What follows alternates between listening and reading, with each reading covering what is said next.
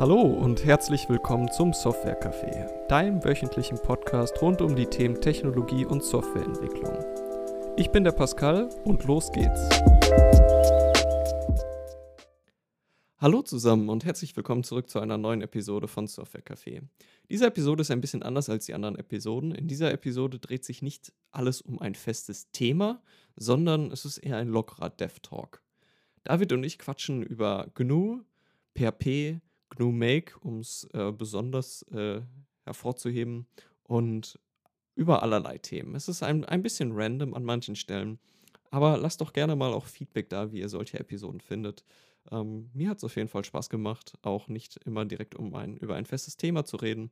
Äh, von daher, ja, viel Spaß mit dieser Episode und bis dahin.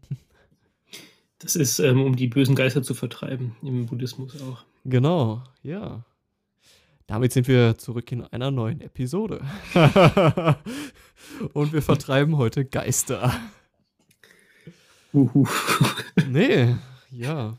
Was, was, ist, was ist so bei dir passiert, David? Ich habe ja auch viel von dir erstmal wieder nichts gehört.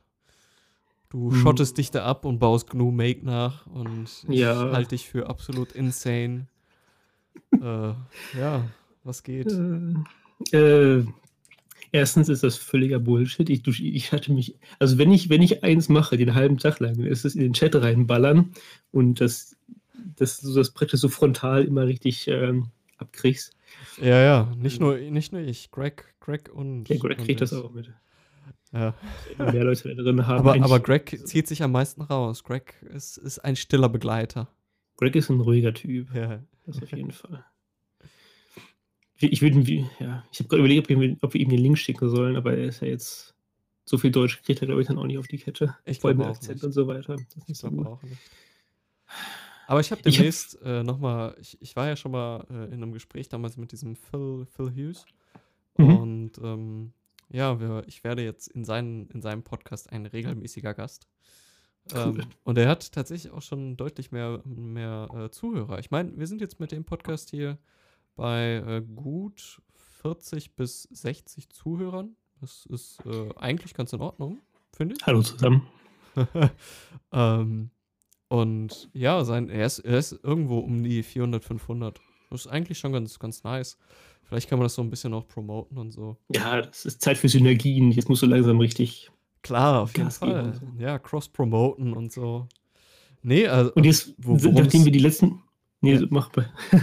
Worum es eigentlich dabei ging, ist ähm, so ein bisschen, also sein, sein, in seinem Podcast dreht sich vieles ums Thema ähm, Side-Hustles und äh, ähm, Find Your Own Side Hustle ist der Titel des Podcasts und er berichtet halt quasi so ein bisschen selbst über seine eigene Story. Ist halt so ein bisschen Documented Journey, aber halt auch so Interviewformate. Und hm. ähm, wir, wir haben gesagt, äh, wir, wir machen das mal mit mir und verfolgen mal meinen Progress, so was ich so irgendwie auf die Kette kriege. Hm. Ähm, hm. Und machen das halt dann so, so recurring eventmäßig, also einmal im Monat ähm, so ein, so ein Status-Update äh, mal machen und mal gucken, wo man steht, was man so gelernt hat, was so dabei rumgekommen ist und so. Hm. Ja. Und es ist für mich auf jeden Fall eine mega gute Übung, um äh, einfach fließender Englisch zu sprechen ne? und hm. direkten, direkte Konversation so zu haben. Das ist schon geil. Ja. Und ich wollte nur gerade noch sagen, nachdem ich dich jetzt wirklich wochenlang genervt habe, haben wir jetzt nicht nur Videoaufzeichnungen, sondern auch direkt Livestreaming. Von daher. Es ist der Hammer. Ist schon, wir, sind jetzt, wir sind jetzt alles. 21. Jahrhundert angekommen. Wir sind, wir, sind, wir sind Streamer, wir sind Podcaster, wir sind YouTuber, Alter. Demnächst machen wir noch Instagram mit dabei. Wir, machen, wir, wir streamen einfach überall hin, wo man hinstreamen kann. Ja, eigentlich muss man wirklich auf allen Kanälen feuern, das stimmt schon. Ja, das, das geht ja auch tatsächlich ganz einfach. Also Restream ist halt genau dafür, ne? Du sendest halt nur deinen Stream ja, ja. dahin und die, die senden das an alle anderen. Ähm, könnte man sich tatsächlich mal angucken. Nee. Aber ja. Ähm, also, du wolltest wissen, was bei mir los war. Also ich hatte was? jetzt ähm, in den letzten in den letzten Wochen, ich will gerade, wann, wann war eigentlich der letzte Podcast, wo wir dann zusammen mit Greg waren? Schon Monate her. Oh, das ist schon länger her, ja. Ich hatte zwischenzeitlich ähm, mit Arbeitskollegen noch ein paar Aufnahmen gemacht und äh, mit Lars auch. Ähm, aber mhm. ja, mit uns beiden ist es schon länger her. Du warst ja, du bist, du hast mich einfach im Stich gelassen. Ja, für gewöhnlich warst du hier mein Podcast-Buddy und dann, dann versenkst du dich da, weil du deinen Schlafrhythmus in den Griff bekommen musst oder weil deine Boah, das kleine Tochter dich irgendwie nervt. ich würde, ich würde wirklich gerne einen festen Schlafrhythmus wieder haben. Es ist, äh, war jetzt mehrere Wochen lang aufgrund von Zahnwachstum und Wachstum generell und noch 25 anderen Gründen. Also hast, wenn du, wenn du Kinder hast, dann hast du ein, die Idee ist immer, du hast Kinder und die haben dann irgendwas und dann musst du dich darum kümmern, was die gerade haben. Aber eigentlich ist es eher so, dass die immer so zwölf Sachen gleichzeitig haben und mehrere davon lösen halt gerade deine Probleme aus. Das, Ja. das ist jetzt verschiedene Wachstumsarten gleichzeitig wahrscheinlich und das ist, ähm, ja. Und deswegen, eigentlich würde ich ja wirklich gerne wieder auf meinen alten Rhythmus zurück, wo ich früh morgens aufstehe und erstmal richtig schön in Ruhe arbeite. Hm. Ähm, das ist, war, es fühlt sich mir wieder besser, mal wieder schlechter. Jetzt momentan ist es mehr so wieder, dass ich in die Nacht rein arbeite. Ähm, weil jetzt längere Zeit lang immer so um 10, 11, 12, 1 Uhr rum die Phase kam, wechselnd. Auch sehr wechselnd, wo einfach dann, wo ich auch angeschrieben werden musste nachts. Das war notwendig anscheinend. Und äh, das ist etwas schwierig, wenn du, wenn du dich pünktlich um 9 oder 10 ins Bett legst und nicht weißt, ob die nächsten zwei Stunden erstmal nur das sind. Das ist einfacher abzufedern, wenn du währenddessen eh arbeitest und danach halt pennen gehst. Und dann schläfst du halt ein bisschen länger morgens. Aber ähm, ja, das, das war jetzt eigentlich so die letzten Wochen. Und in dieser Zeit wollte ich eigentlich äh, an der Fernica-Seite mehr geschafft kriegen. Hm. Nur jetzt habe ich angefangen, das Frontend zu bauen. Und Frontend heißt im Endeffekt, ist eine andere Dynamik als im Backend. Weil im Backend hast du immer einen klaren Benutzer. Und der, wenn du, du kannst relativ gut dafür optimieren, dass halt nur die Sachen, die dieser Benutzer gerade sieht, dann auch geupdatet werden in so einem statischen System wie bei mir. Mhm. Bei einem Frontend für Endbenutzer hättest du aber bei Änderungen gerne, dass gleich alle Seiten neu gemacht werden. Und äh, da kann ich nicht mehr optimieren und da ist mein Ansatz, einfach alles in GNU Make reinzukloppen und das dann ausrechnen zu lassen. Klappt dann nicht mehr so gut. Und äh, ich hatte auf lange Bank irgendwann mal geschoben, dass ich dann GNU Make ersetzen möchte mit irgendetwas anderem, wobei ich ja, wie du weißt, jahrelang sehr überzeugter Befürworter davon war, sich auf das dümmste Tool, was man finden kann und was äh, alle irgendwie schon in die Mottenkiste eingeräumt haben, ähm, einfach nur mal zu sagen, ich beschränke mich jetzt darauf, dass es damit funktionieren muss. Ja, ja, ja. Ich, ich ich erinnere mich sehr gut daran. Das hast du auch vehement verteidigt und hast es versucht, überall durchzusetzen, wo du es durchsetzen konntest. Und bei- allen Bereichen, wo ich versuche, das durchzusetzen, ist es weiterhin valide. Ich glaube, aber ich habe jetzt den, den einen, ich meine, ich habe jetzt. Ich habe Du, du hast so es sehr aus, ausgereizt. Sagen wir es mal Ja. so, ne? Also du bist damit schon an, an Grenzen zu, gegangen, wo, zu wo Leute erwarten, dich dass- für absolut insane halten, ja? Also ich halte dich erwarten- für insane. zu erwarten, dass GNU Make halt eben darauf reagiert, wenn ich im Interface was mache und die Updates halt eben schnell genug kommen, dass das Interface dadurch geupdatet werden kann. Das ist schon nicht besonders stabil geistig. Und äh, Hm. das hat aber, wie gesagt, im Backend hat das noch gut funktioniert. Ähm, jetzt, wo ich noch mehr Sachen gleichzeitig parallel mache, funktioniert das nicht mehr so gut. Ja. Das heißt, jetzt brauche ich irgendwie ein bisschen mehr Logik in dem Bereich auf der einen Seite. Und es gab die grundsätzliche Einschränkung, dass ich halt immer Make von null hochgebootet habe. Und ein Make von null hochbooten hieß halt mehrere tausend Make-Files durchparsen, einen neuen Make-Graph bauen und da halt eben dann im Endeffekt rausfinden, dass du drei Dateien updaten musst. Mhm. Und äh, das andere, was ich immer gerne sage, ist, dass irgendwie das, das Ideal, was ich so verfolge, ist, dass man ja versucht, so wenig CPU-Zyklen wie möglich auszulösen. Ja. Ähm, Das, hat, das hat, war jetzt auch nicht mehr so valide. Also da zwei Konzepte von mir, die haben sich dann gegenseitig so ein bisschen gebissen. Ja. Ähm, also musste ich Make nachbauen. Was soll ich machen? Das Klar. Das ist das Erste, was ich auch machen würde. Ähm, das Gute daran ist, jetzt habe ich auf der einen Seite gelernt, erstens, wie ich PHP an WebSockets anbinden kann. Das war aber relativ einfach. Und ich habe mich jetzt mit ähm, Unix-Sockets ein bisschen auseinandergesetzt. Das ist eigentlich auch sehr interessant. Ähm, einerseits, weil es halt viel, viel schneller ist und weniger komplex als WebSockets. Okay. Und weil Aber sollte ich so, sorry, wenn ich, wenn ich dich da direkt unterbreche, Hm? ich hätte da eine Frage zu. Ähm, Unix-Sockets sind, aber also Web-Sockets basieren ja prinzipiell doch auf dem gleichen Protokoll, oder?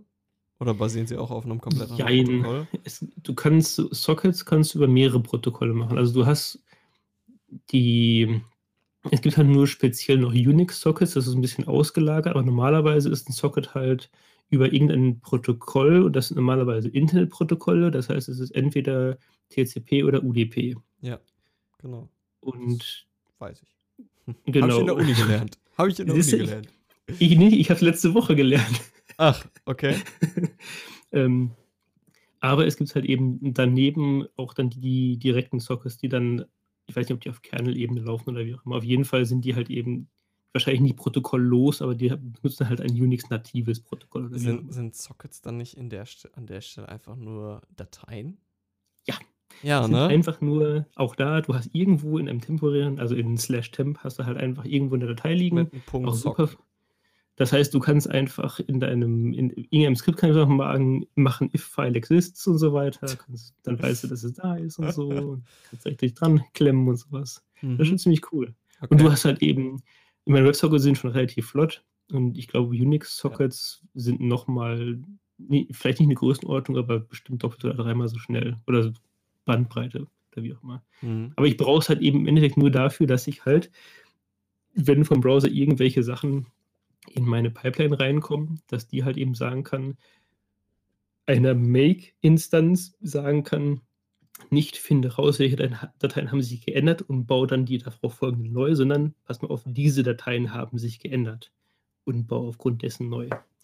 Das heißt, äh, ich habe jetzt mir einen sehr billigen Graph zusammengebaut, einfach nur ein Array, wo alle Pfade drin sind. Das ist super schön, deswegen ist es auch so einfach, Magen nachzubauen, weil es einfach nur alles Pfade sind.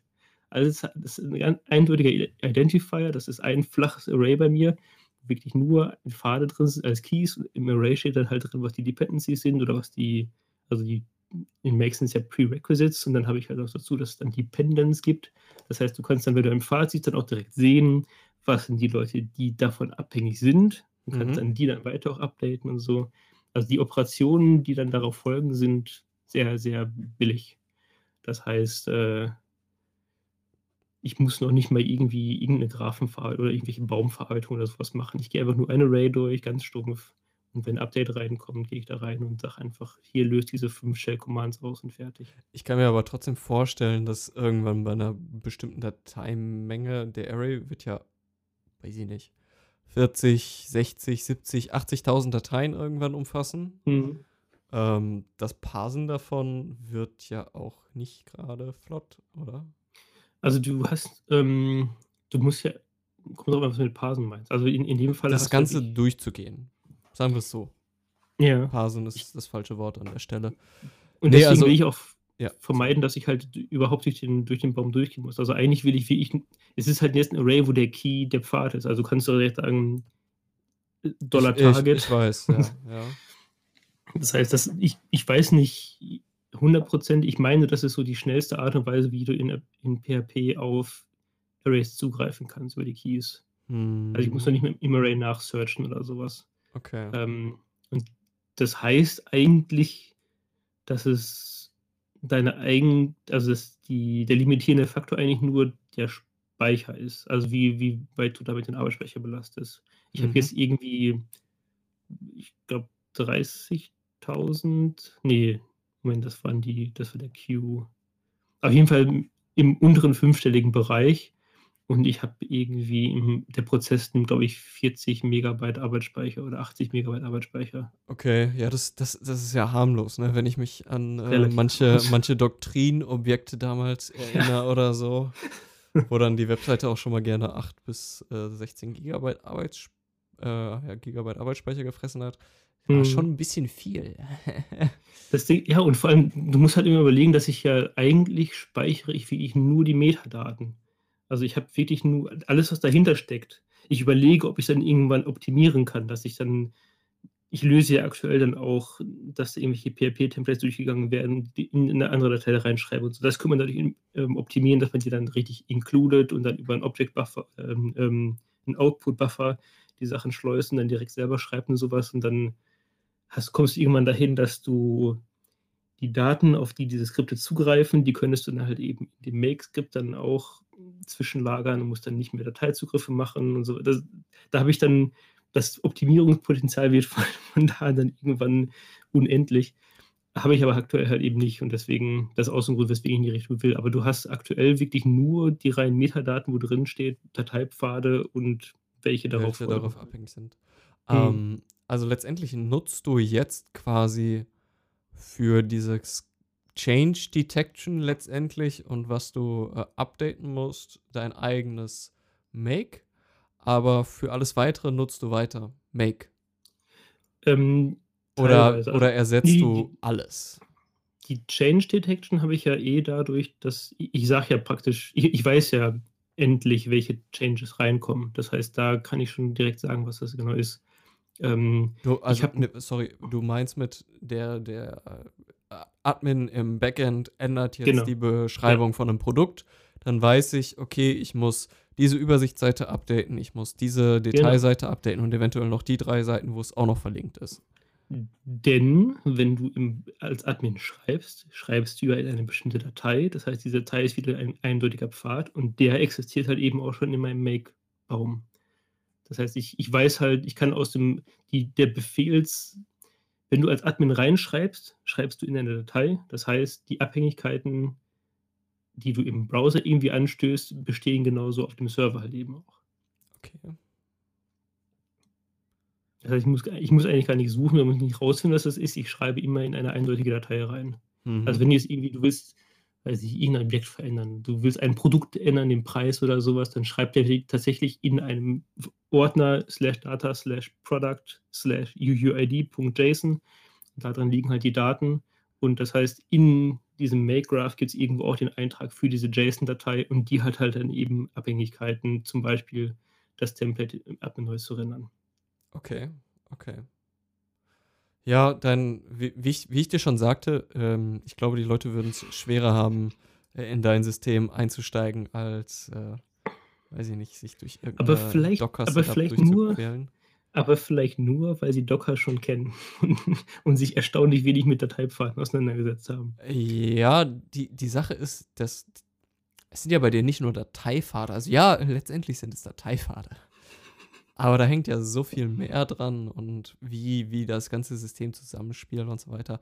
Also du müsstest schon eine sehr gute Dokumentation schreiben, damit da irgendjemand mitarbeiten kann, der nicht du ist. Wahrscheinlich. Aber ich meine, mein erstes, mein erstes Ziel ist ja eigentlich, dass ich damit extrem viel Geld verdienen will.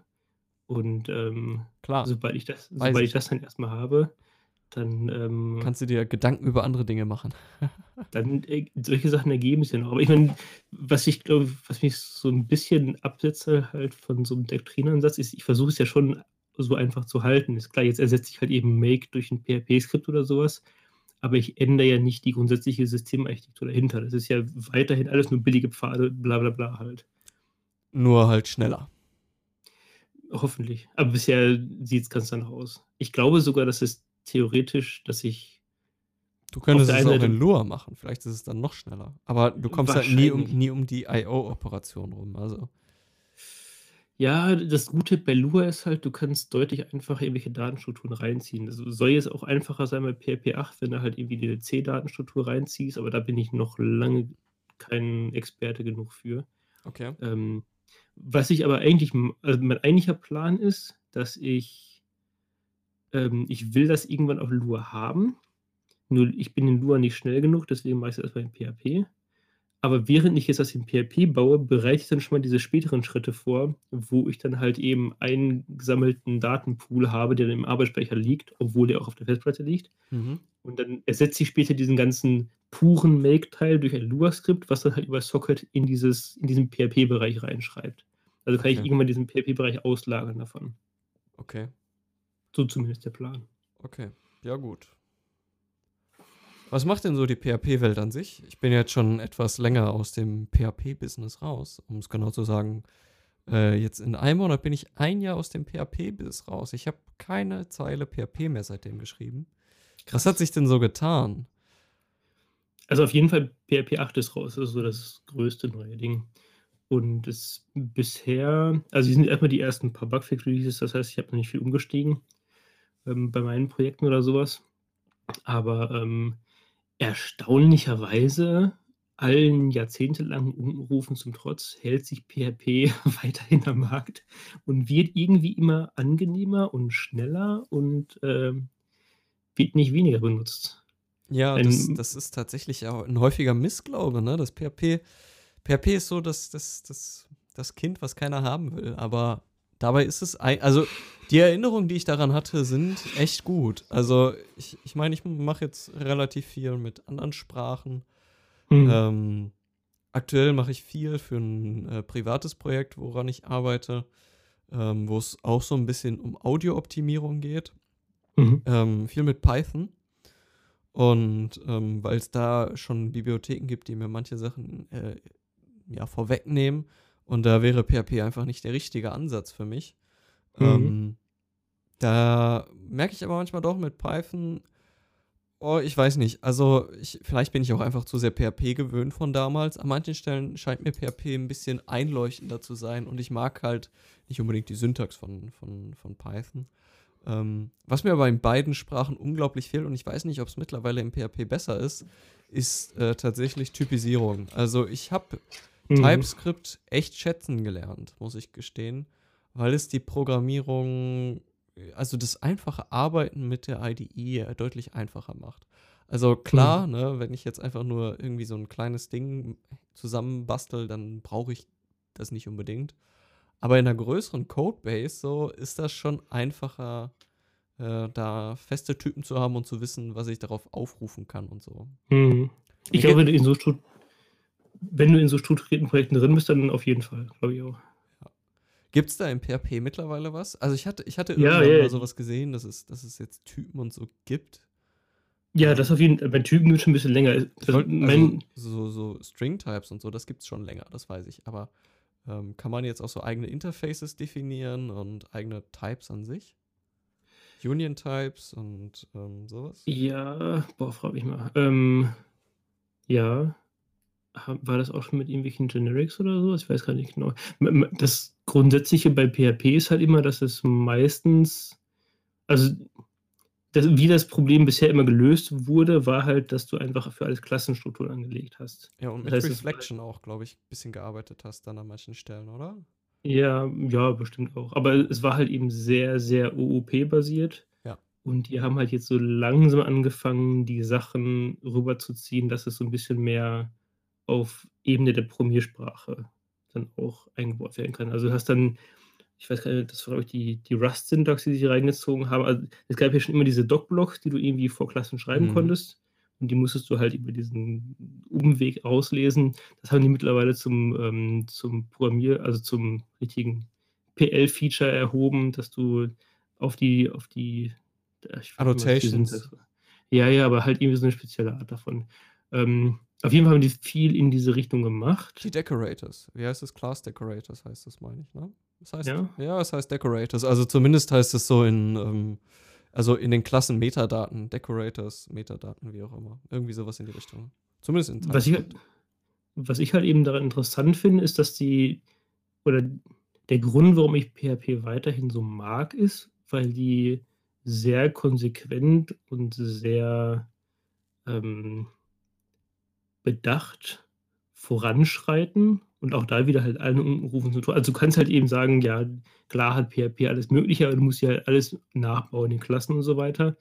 Und dann sagen die, okay, dann können wir das vielleicht ein bisschen cooler machen. Und dann machen sie es halt eben einfach mal cooler.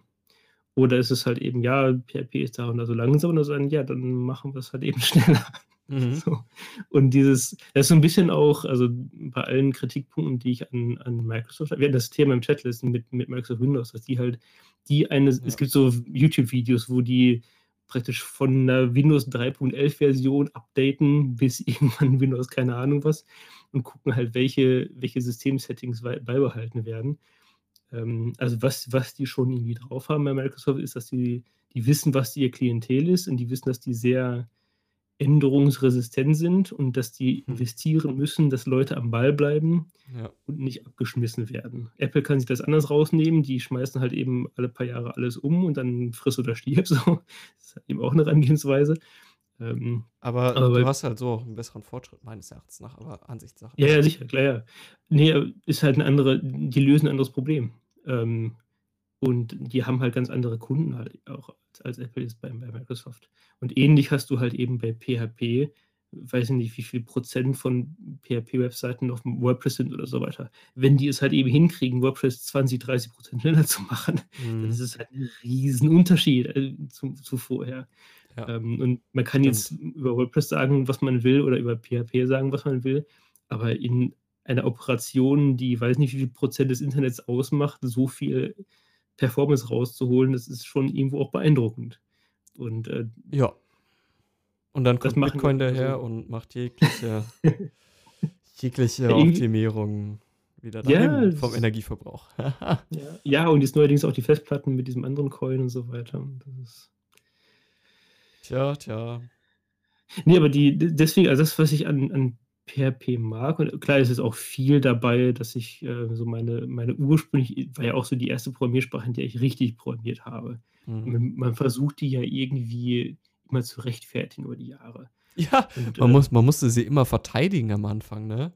Hatte ich so das Ja. Gefühl, also, wenn die Leute gefragt haben: „Ja, und, äh, welche Programmiersprache nutzt ihr?“ „PHP.“ Ja, ja, „Ah, ich habe schon mal das und das und das okay.“ eigentlich mag ich viel PHP. Ach so, PHP, ja.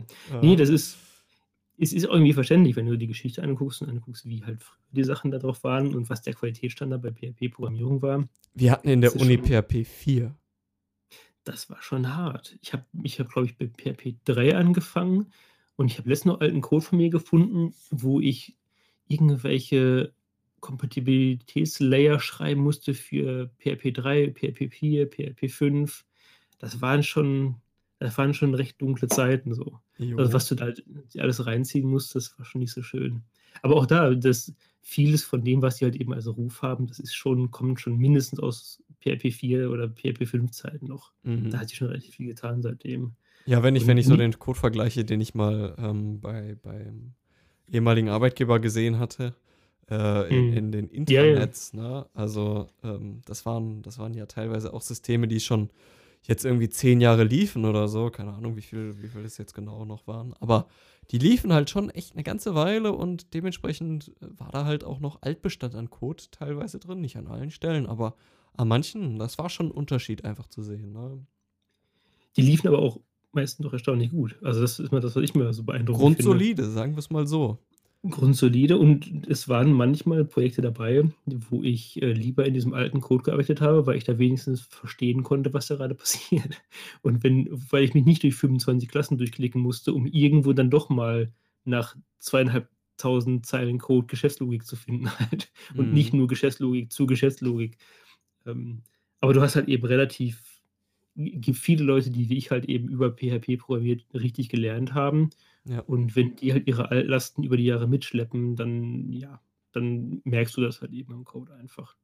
Ja. Und, ähm, ein ein Thema, was ich ja vorgeschlagen hatte, war, dass man so 'n bisschen auch drüber sprechen kann, was so die ähm, ja, i ich ich tue mir 'n bisschen schwer mit diesem Begriff Imposter-Syndrom, aber ich finde halt, es gibt irgendwo irgendwo weiß man halt, auf welchem Standard man sich so bewegt in der Programmierung. Und man weiß relativ lange, die ersten paar Jahre, ähm, dass man halt jetzt noch nicht so auf'm auf'm hohen Niveau arbeitet. Mhm. Und wenn man das direkt an so 'ne Programmiersprache koppelt, dann wird man das auch für sich selbst schwer los. Weil dann dann hängt's irgendwie mit der Programmiersprache zusammen und viele Leute sagen dann immer: „Boah, ja, jetzt will ich aber mal richtig programmieren, also muss ich jetzt PHP hinter mir lassen und muss jetzt auf 'ne ordentliche Programmiersprache umsteigen“ und so. So, Ähm so so meinst du das, ja. Ich dachte, du ich dachte, es geht jetzt auch vielleicht dann einfach in die Richtung, ähm, zu sagen: „Ja, jetzt jetzt habe ich hier einfach die ganze Zeit nur PHP-Skripte geschrieben. Ja, jetzt muss ich mal hier Framework XY und richtig Enterprise-Gedönse Ja. machen.“ Ich da gehen, glaube ich, viele also, viele fangen halt eben so 'n bisschen in diesem Script-Kiddie-Bereich an Mhm, ja, und ich auch. inne und sehen innerhalb von PHP nur diesen einen Weg. Also, sie sehen nur den sie sehen halt eben die großen Frameworks und offensichtlich sind das das, was die meisten guten Programmierer machen. Also, Mhm. ist das wahrscheinlich der Weg, in PHP endlich professionell zu werden. Und das ist so eine Abweichung. Die andere Abweichung, das, was ich grade meinte, dass sie halt eben sagen: „Jetzt jetzt schreibe ich in Node.js“ oder keine Ahnung was. ähm, weil eine andere Programmiersprache wird sicherlich wird sicherlich dann die Lösung meines, meine, meine Selbstzweifel sein. Ähm, was ich halt eben gemerkt habe, ist, die Selbstzweifel sind meistens relativ unabhängig von der Programmiersprache. Und ähm, klar hat es irgendwo auch einen Einfluss darauf, was die Programmiersprache die bietet. Aber es ist doch meistens eher das, was du mit der Programmiersprache machst. Also es gibt wenig Programmiersprachen, die so schlecht sind, dass du mit denen gar nicht ordentlich arbeiten kannst. Und mhm. PHP ist jetzt in den letzten fünf Jahren spätestens zu einer Programmiersprache geworden, in der man schon sehr, sehr ordentlich arbeiten kann. Ähm, das, das worum es irgendwie am Ende des Tages geht, ist ja, was, was, wie produktiv kannst du damit sein, abgesehen von diesem Unwort Developer Productivity und so weiter. Ja. Ähm, aber ähm, du setzt dich hin, möchtest ein Ziel erreichen, wie kommst du zu diesem Ziel hin? Ja. Ähm, und wenn ich jetzt zum Beispiel allein schon PHP mit Lua vergleiche, das Tooling, was du bei PHP hast, vom Debugging zum Beispiel, das sind unglaubliche Unterschiede. Also wie, wie ich muss, kann, darf jedes Mal aufatmen, wenn ich einen PHP-Debugger aufmache und nicht einen Lua, weil Lua-Debugger, der zwischendurch schmiert halt immer ab oder ist nicht mehr erreichbar oder die kriegst du nicht mal hin, äh, du kriegst noch nicht mal ordentlichen Breakpoint so richtig hin darin. Das ist okay. schwierig. Okay. Und wenn du, wenn du versuchst, halt eben eine Programmiersprache eher so auf dem Do-it-yourself-Weg zu dir zu erschließen, dann bist du so ein bisschen darauf angewiesen, dass du sehr schnelles Feedback bekommst. Mhm. Und wenn du das dann nicht hast, dann hast du echt ein Problem. Und ähm, das war so meine Erfahrung mit Lua. Also ich hätte, glaube ich, Lua schneller gelernt und wäre da schneller Firmen drin geworden, wenn ich die Bagger auf dem Qualitätsstandard von PHP gehabt hätte. Okay, krass. Ich meine, der, der macht tatsächlich viel aus. Ne? Das, ich, ich nutze ihn tatsächlich seltener. Also ich meine, wir, das, das Problem ist, wir schreiben ja ähm, bei uns jetzt aktuell sehr, sehr viel TypeScript, ähm, beziehungsweise mhm. JavaScript. Und ähm, da ist das, also das geht, meine ich, irgendwie auch mit WebStorm-IntelliJ, dass du da drin Breakpoint setzen kannst. Mhm. Äh, und dann halt auch irgendwie über das, über eine Chrome-Extension das da irgendwie reinkriegst. Aber dann hast du, also die, das TypeScript wird ja kompiliert und dann hast du das über, also über Webpack irgendwie kompiliert äh, oder gebubbelt, Browserify, whatever. ähm, 20.000 Sachen. Aber ja. das Problem ist halt, wenn, dann nutze ich halt irgendwie den Debugger im, im Chrome oder im Firefox. Mhm. Und den finde ich halt, also der funktioniert gut, ne? Und wenn du halt schnell was debuggen willst, ist das super. Ich mhm. finde nur den integrierten Debugger ein bisschen nicer von IntelliJ oder von WebStorm. Mhm. Das wäre halt, also wenn das, wenn die Integration ein bisschen nicer wäre, wäre schon geil. Aber deswegen nutze ich halt seltener dann äh, so einen Debugger und mache halt einfach immer irgendwelche äh, Konsole-Logs irgendwo rein oder so. Das, äh, ja, also, aber mit dem Debugger kommt man schon deutlich schneller voran an sich. Also ich kann mhm. verstehen, dass, dass der sehr wichtig ist. Ähm, ja, also ich, das, was ich, gerade das, was ich jetzt aktuell mache, oder die, das System, was ich mir zusammenbaue, das fußt ja darauf, dass da mehrere kleine Skripte ineinander greifen.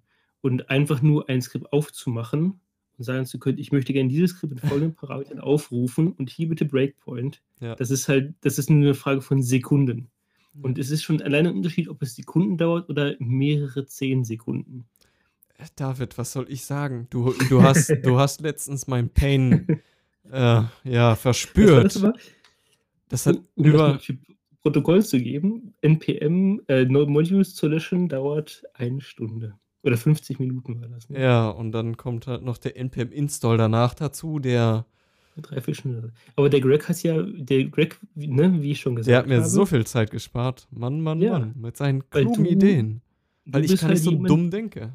Du, du, du bist vor allem jemand, der halt immer nur sich beschweren muss. Ne? Du willst nicht Probleme lösen, du willst halt immer nur beschweren. Ja. Das ist das Problem. Ja. Und es gibt doch offensichtlich Lösungen, wie zum Beispiel den, den Ordner umzubenennen und später zu löschen. uh, ja. Ich weiß nicht. Also, das, das NPM-Install dauert immer noch eine Stunde, aber naja. Das ist halt dann das Problem. aber freue ich doch mal, dass es nicht zwei Stunden dauert. Ne? Genau, man muss sich über die kleinen Dinge im Leben freuen. Nee, aber ich kann das, das absolut verstehen. Also ich bin, ich bin mittlerweile, was das angeht, echt. Ich habe eine hohe Schmerzgrenze mittlerweile durch die Arbeit, weil viele Mhm. Sachen echt lange dauern. Ähm, beispielsweise, du willst halt den Development-Server starten. Hm. Und ähm, dann führst du halt das Command aus, äh, nx run äh, app Doppelpunkt surf. Ja, Hm. dann kannst du dir erstmal einen Kaffee holen gehen. Das dauert halt bei mir locker immer eine Minute, bis das Ding überhaupt gestartet ist. Und ähm, ja, wenn du dann halt irgendwo eine Änderung machst, gut, wenn man es jetzt vergleicht mit irgendwelchen App-Entwicklern, die halt irgendwie Swift oder so machen, da dauert das Bilden natürlich noch länger. Können schon froh sein, dass wir jetzt sowas wie Hot Reloading und so einen Kram da drin haben. Aber trotz alledem war das so halt pro Change irgendwie sechs Sekunden oder so. Und das ist halt, Mhm. boah, keine Ahnung, das, das, das, das summiert sich auf Dauer. Und wenn ich dann das halt vergleiche mit dem, was ich halt bei mir lokal zum Beispiel am Laufen habe, ne? Da dauert halt so ein, so ein Change 0,2 Sekunden, also 200 Millisekunden. So. Das ist halt lächerlich, ne? Das, das ist okay. Mhm. Damit kann man super arbeiten, super leben. Da ist alles, so ein NPM-Install dauert bei mir halt auch nur 10 Sekunden. Ja, Mhm. ich meine, ich habe nicht, äh, wie wir jetzt in unserem Monorepo da, äh, vier Frameworks und fünf Test-Frameworks und ich weiß nicht, was wir noch alles da drin haben. Wir haben relativ viel, weil halt manche Dependencies dann wieder ein anderes Framework brauchen, ja, wie beispielsweise Storybook da eine Abhängigkeit auf React hat und wir nutzen halt überhaupt kein React, aber wir müssen dann natürlich die Dependency installieren. Und so eine Dependency hat dann natürlich wieder Dependencies.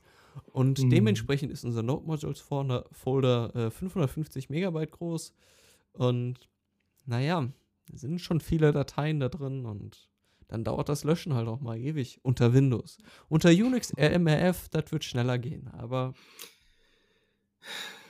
Ich verstehe nicht, wie, die- wie die das hinbekommen haben, schnell zu machen. Also das, ja, keine Ahnung. Nee, aber die, ähm, das wird, glaube ich, extrem unterschätzt und viele Entwickler haben da einfach irgendwann so eine Hornhaut drüber. Das ist halt, ist halt normal. Aber wenn du erstmal, ich merke das halt jedes Mal, wenn ich an ein ähnliches Problem komme. Oder auch schon, wenn ich mich mit dem Blödsinn, der halt eben in der JavaScript-Welt leider unterwegs ist, auseinandersetzen muss. Das, das sträuben sich sehr, sehr tiefe Sachen in mir gegen. Und ich Mhm. denke halt immer so, willst du wirklich gerade deine Zeit auf diese Art und Weise verschwendet sehen? Weil du kannst deine Zeit selber viel produktiver verschwenden und YouTube, Hacker News. dieses ich habe viel zu viel Twitch wieder gesehen in letzter Zeit. Okay. aber das wird später mehr. Nee, aber dieses, ähm, wenn, es gibt, es gibt auch einen Unterschied zwischen, du willst gerade etwas erreichen und irgendwas steht dir im Weg und du musst das wegarbeiten. Mhm. Und dann gibt es noch den Spezialfall, irgendetwas anderes hat dazu geführt, dass du gerade etwas widerwillig erreichen musst und dann stellt sich dir auch noch was in den Weg. Also es gibt so verschiedene Ebenen von, ähm, wie tief bist du tatsächlich gerade davon überzeugt, was du da gerade tun sollst. Und äh, das beeinflusst, in welchem Maße du bereit bist, mit Bullshit umzugehen. Oder Mhm. es ist die Frage, oder es, es verändert, inwiefern dich, wie, inwiefern dieser Bullshit dein, deine, deine Seele belastet. So. Und wenn du, wenn du schon eh keinen Bock auf die Sache hast, die du gerade machen musst, in einem System dich bewegst, wo du denkst, so, das könnte man doch alles viel anders machen.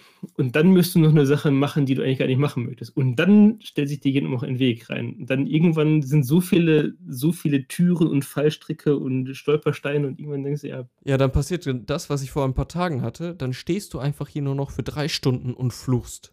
Ich habe so viel geflucht, du glaubst es nicht. Ja, erst hast du diese beschissenen Probleme und danach versuchst du irgendwelche Unit-Tests ans Laufen zu kriegen. Und diese verkackten Unit-Tests, sie wollen einfach nicht funktionieren. Und dann wirst du bescheuert. Ich sag es dir. Wenn du versuchst, zehn Zeilen Unit-Test-Code irgendwie zu schreiben, um eine verkackte Funktionalität zu testen, äh, dass, dass irgendwie ein Event gefeuert wird, wenn du auf einem Paginator äh, eine andere Seite anklickst.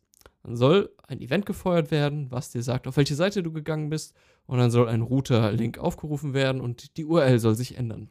Ja, dann testest du das und äh, im Browser funktioniert alles super. Und dann bist du im Unit-Test-Environment und es geht nichts. Da versenkst du dann erstmal so viel Zeit drin, Dann sprichst du deinen Kollegen drauf an, sagst, hast du eine Ahnung? Er guckt sich das auch an. Beide haben keine Ahnung.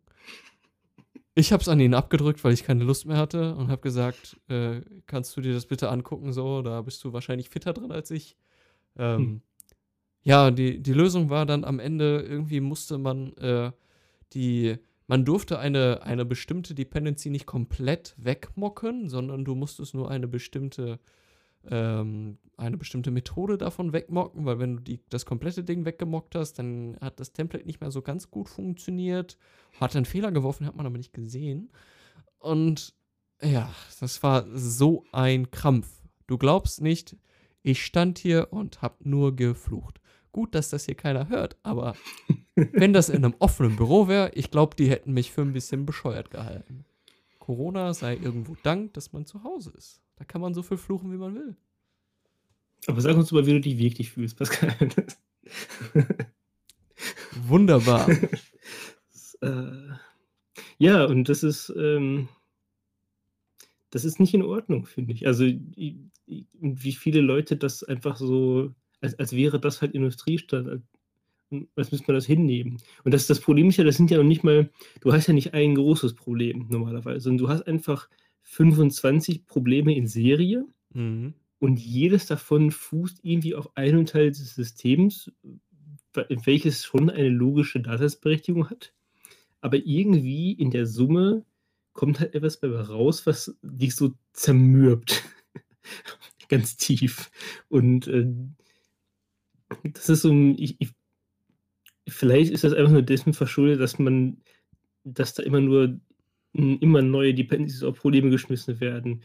Ähm, aber ich habe immer das Gefühl, da fehlt halt, da, da, ist irgendwie von, von null auf keine Architektur dahinter. Da wird wirklich nur, man hofft immer, dass die nächste Dependency dann die ganzen Probleme für sich löst und dass du eigentlich gar nicht die, die Arbeit richtig machen musst. Aber je mehr man diese ganze Arbeit rausschiebt, die da eigentlich passieren muss, desto mehr verlängert man halt diesen Schmerzensweg, den du dann jedes Mal hast. Und dann werden es die 25 oder 26 und 27 und 28 Sachen, wo dir irgendwelche Sachen im Weg stehen können.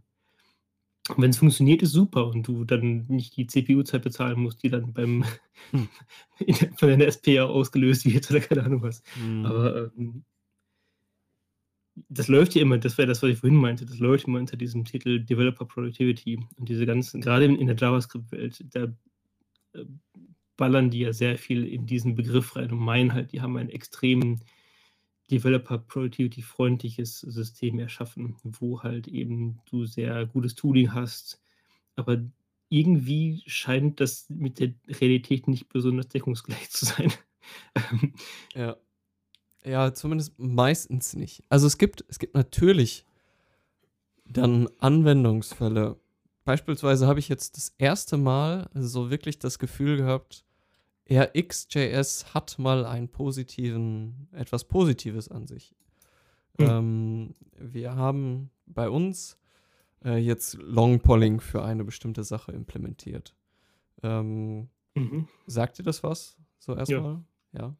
Das, ähm, da, früher, früher hat man dazu Ajax gesagt.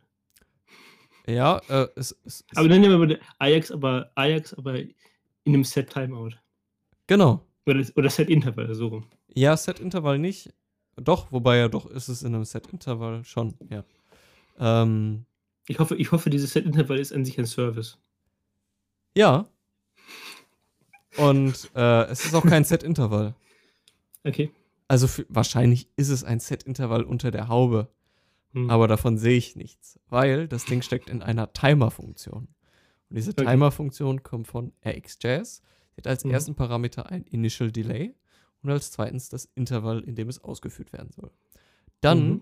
verbindest du diesen, äh, dieses, diesen Observable, den du kriegst, mit einer Pipe und sagst dann Switch Map und dann sagst du, okay, ich ignoriere den, den, den Wert, den der Timer mir emittet und will das Ganze jetzt an einen HTTP-Aufruf senden. Ähm, mhm. Oder beziehungsweise einen HTTP-Aufruf machen. So, dann mache ich meinen Call an meine Long-Polling-Schnittstelle und äh, ja, dann kann der Request ja erstmal pending sein. Ne? Also ist ja auch das Prinzip bei einem, ähm, bei dem Longpolling.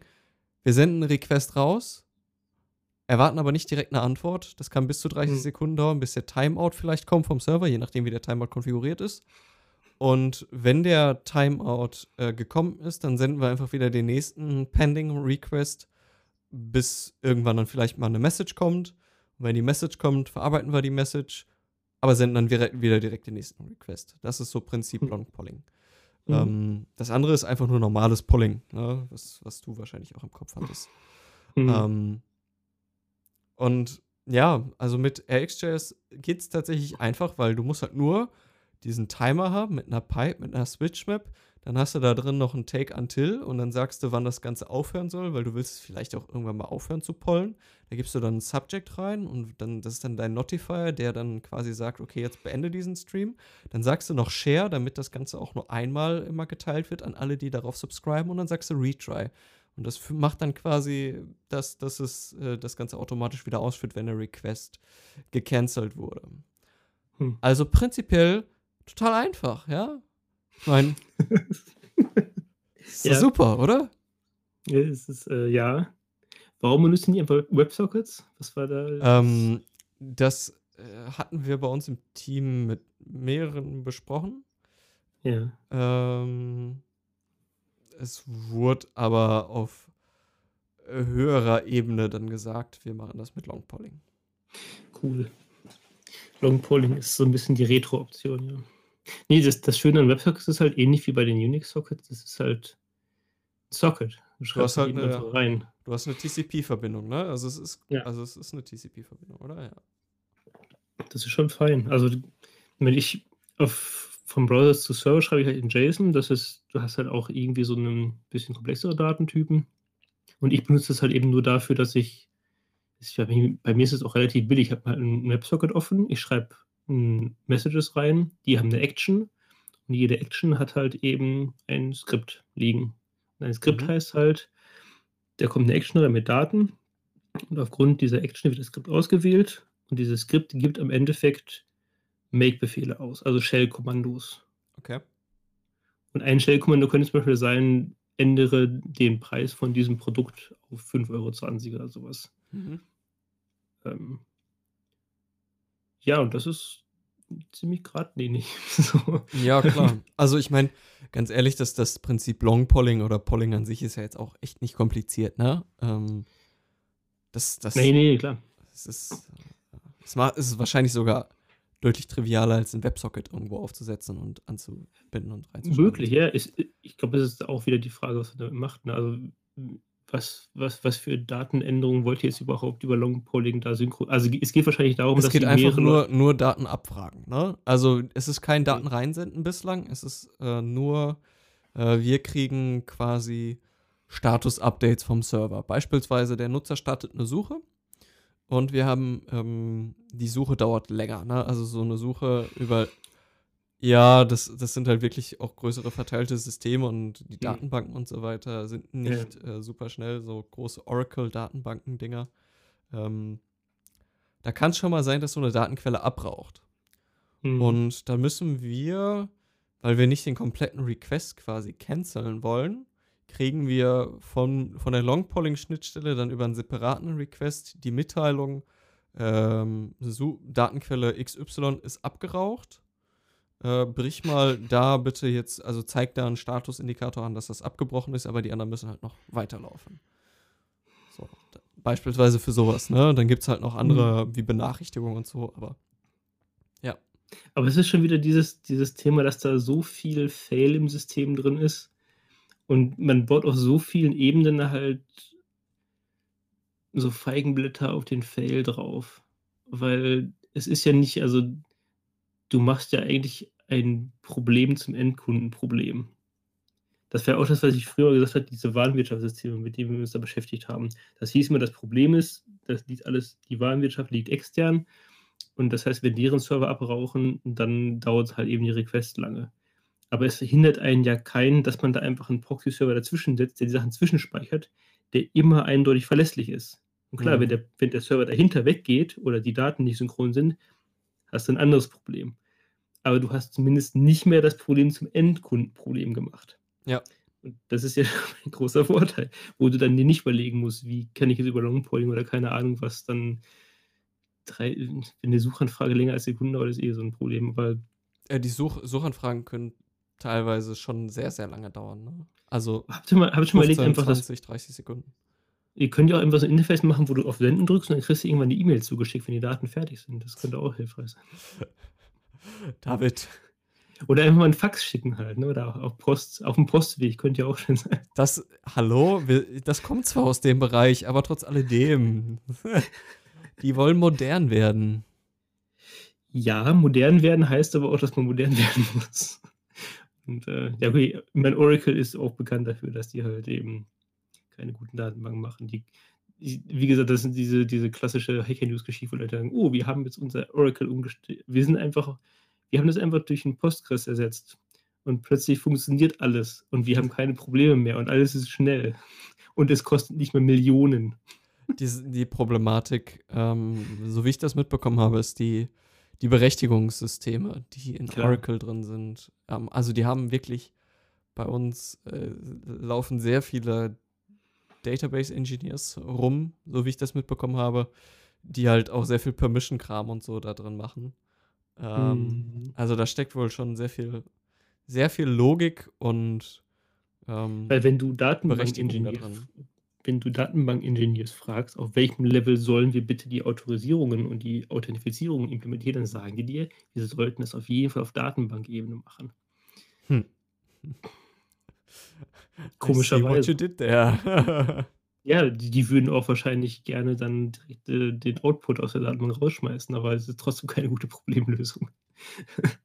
Weil du, du machst halt eben, meine, ich, eben, ich, ich kenne nur die Stories über Oracle halt. Also es ist nicht so, als wäre ich da super, super fit drin. Aber ähm, es soll an sich schon langsam sein und je, je komplexer deine Nutzung eines langsamen Systems ist, desto langsamer wird es halt eben. Ähm, ja, klar. Ne? Also das Ding ist nur so schnell wie dein langsames, also wie dein, wie dein langsamstes ja, Glied. Und äh, wenn der, der Grund, warum Oracle halt eben so etabliert ist auf dem Markt, ist, weil die halt eben viel mehr erzählen, wir können das alles für euch machen, auch dieses Berechtigungsmanagement und so weiter, klar. Ähm, und weil es die Leute, die die Entscheidungen treffen, nicht interessiert, ob jetzt der Endkunde später lahm oder, oder schnell ist. Das ist ja andere Leute Problem. Theoretisch ist es ein Problem von Oracle, aber die haben halt Milliarden. Von denen mhm. kann es nicht egal sein. Ja, ja aber du, es gibt halt viele mögliche Sachen, wie man das Problem anders lösen könnte. Und dann ist mal die Frage, braucht man wirklich diese ganzen Bereiche? Ich weiß ja nicht, welche Datenquellen dranhängen. Ich kann mir gut vorstellen, dass es in deinem Ausbereich eine hohe Notwendigkeit für ein wasserdichtes Berechtigungsmanagement gibt. Absolut. Und du kannst dir gar nicht vorstellen, was auch alles äh, an Daten gelockt wird yeah, und so weiter. Yeah, jeder Klick. Irgendwo. Aber ich, ich, ich weiß halt eben, so ein klassischer Fehler ist zum Beispiel, ähnlich wie dieses ganze Thema von wegen, was ist statisch, was ist dynamisch, ist es immer so, wir packen einfach alles dann in die Datenbank rein, weißt du? Und dann auch die Sachen, wo eigentlich dann eben tatsächlich ein Anwendungsfall gar keine Berechtigungsabfrage gemacht werden, kommt trotzdem aus der gleichen Datenbank wie diese ganzen Berechtigungsdinger. Das heißt, es ist alles, es wird alles auf das gleiche Geschwindigkeitsniveau runtergezogen, so. Alles irgendwie durch diese eine Nadelöhr durch muss. Und manchmal ist die Lösung halt, dass du sagst, wir haben jetzt vier Datenbanken nebeneinander. Du kriegst eine schnelle Antwort von den schnellen Datenbanken und kriegst einen Hinweis, für diese komplexen Sachen, das dauert jetzt ein klein bisschen länger. Manchmal möchtest du aber gerne diesen schnellen Daten haben aus der Datenbank, die schnell ist und möchtest gar nicht diese ganze Berechnungsquatsch dazwischen haben, weil nicht, du brauchst diese Daten eigentlich nicht, wofür das tatsächlich relevant ist. Und Menschen wissen solche Dinge, weil Menschen sind meistens recht klug. Aber wenn du halt ein, ein Nadelöhr hast, dann, ja, das macht es dann meistens schwieriger.